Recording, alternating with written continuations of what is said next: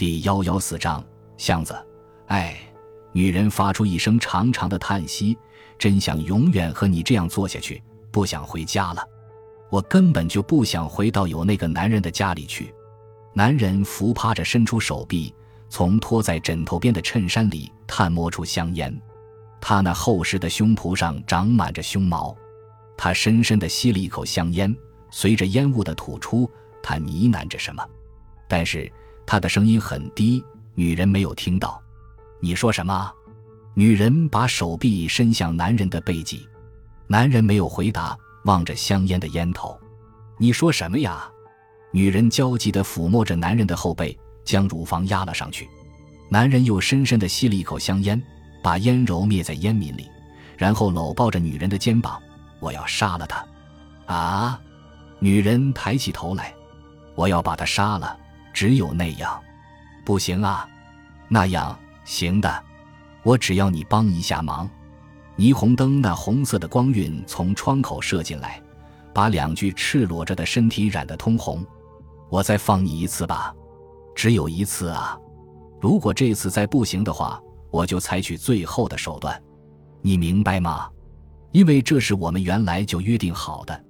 士夫武士终于站起身来说道：“他有个习惯，一说话嘴唇就歪斜，从歪斜的嘴唇里露出几颗金牙。”我明白了，关根低下头，无奈的想：只有这样了，因为人的忍耐是有限度的。师傅这么说着，推开了房门。有限什么？见鬼去吧！关根望着小个子男人的后背，感觉到一阵真想朝他吐一口唾沫的冲动。离打烊还有一些时间，但师傅离去后就不会再有别的客人来了。关根吩咐两名女招待关上店门，准备打烊。他感到非常疲惫。店内收拾完以后，两名女招待回家了。关根拿出自己喝的酒瓶子，搅拌了一杯淡淡的水酒之后，在柜台边坐下，一边喝着淡酒，一边查看着账本。营业额不算坏，这个月到现在为止，已经快要追上上个月，上个月又比前个月好。尽管如此，还不能说很满意。因为以前的营业额太糟糕了，他点燃一支香烟，啜着水酒。这时，店门打开，进来一个男人的身影。已经关门了，关根说道：“我只要喝一杯。”男人没有听关根的话，在柜台边坐下。这是一名老顾客，约有三十五六岁，身材高大强健，穿着颇有情趣的西服。他还没有喝完的酒保存在店里。酒瓶子的牌子上写着“斋田”两个字。斋田第一次来这家酒吧是大约两个月之前，今天大概已经是第四次了，所以既不能算是常客，也不能说是很熟悉，只是关根希望能留住的客人之一。看他喝酒和花钱的模样都很洒脱，说话也很动听，女招待对他的评价很好，因此关根不可能把他赶走的。他还为他端出了现成的下酒菜和水酒，生意怎么样？斋田说道：“算是应酬，不算好，也不算赖。”关根回答的很暖昧：“那就很好了。”斋田斟着酒，但贷款还没有还清吧？关根重新拿起烟抽着，注视着斋田，他仿佛觉得自己的内心深处都被斋田看透了。为了开这家酒店。关根从市府那里借了六百万元，市府是关根在前一家酒吧里当酒吧间招待时认识的客人。关根只知道他是不动产业者，除此之外一无所知。关根向他借钱的时候，是因为觉得这笔借高利贷强，不料市府催收的很紧。关根把酒店作为担保，现在回想起来，用酒店做担保有些过分和轻率。但这也许正是师傅的真正意图所在。还债的期限早已经过了，经过讨价还价，好歹同意再延长一个月，但看起来要还清债务是没有指望的。然而斋田的话，只不过证明有人在传说他关根是靠着借债开店的。我开店还不到一年，借款当然来不及还清。关根做了一个理所当然的回答。那么。你想要钱吧？这嘿，我们来谈谈钱吧。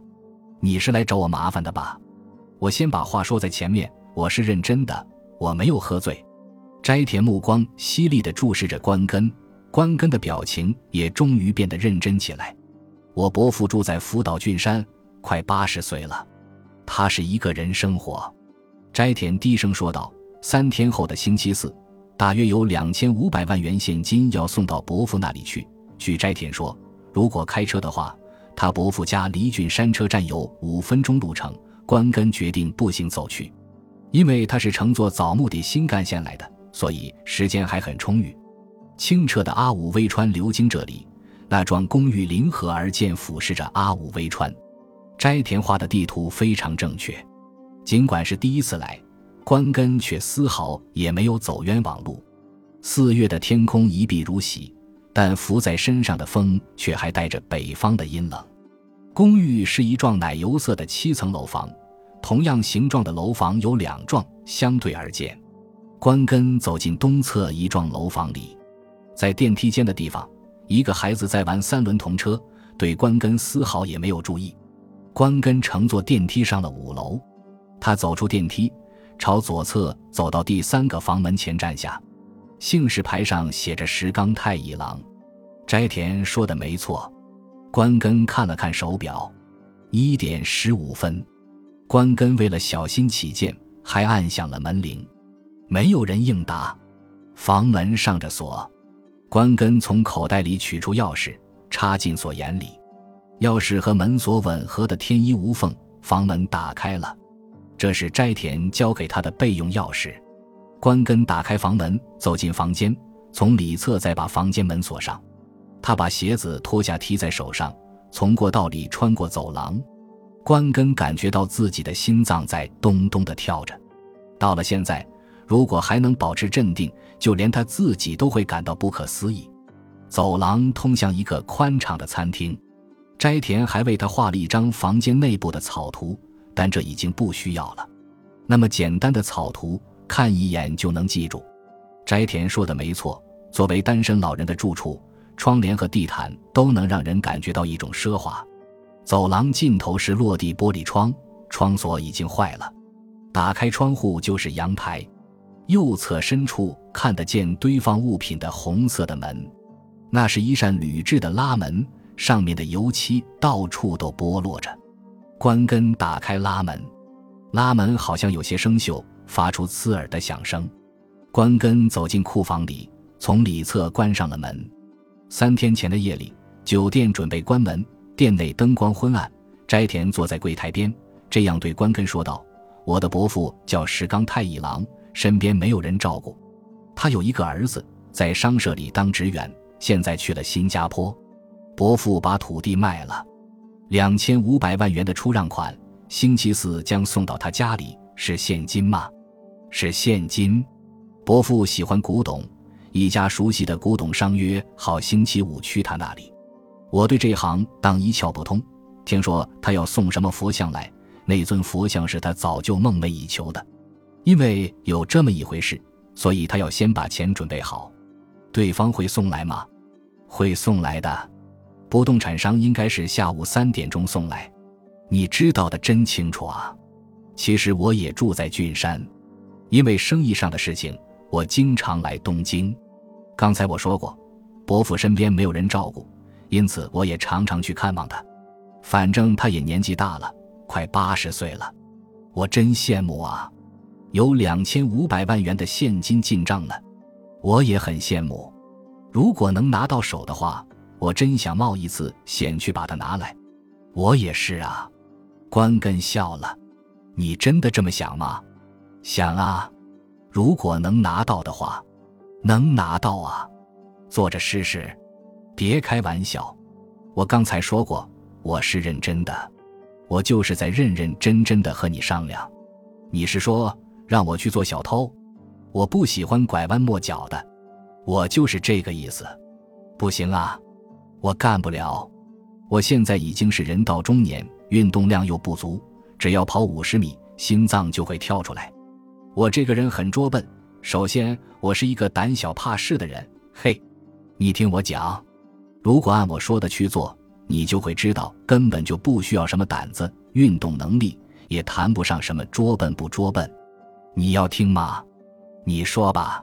库房里只有一扇采光的小窗，显得很暗淡，里面杂乱无章地堆着纸板箱。关根朝着其中的一只纸板箱弯下腰去。关根重新为斋田搅拌了一杯水酒。斋田喝了一口，继续说道：“伯父虽说精神很好，但毕竟也已经有八十岁了。他有一个老毛病，就是神经痛，而且腰腿也很无力。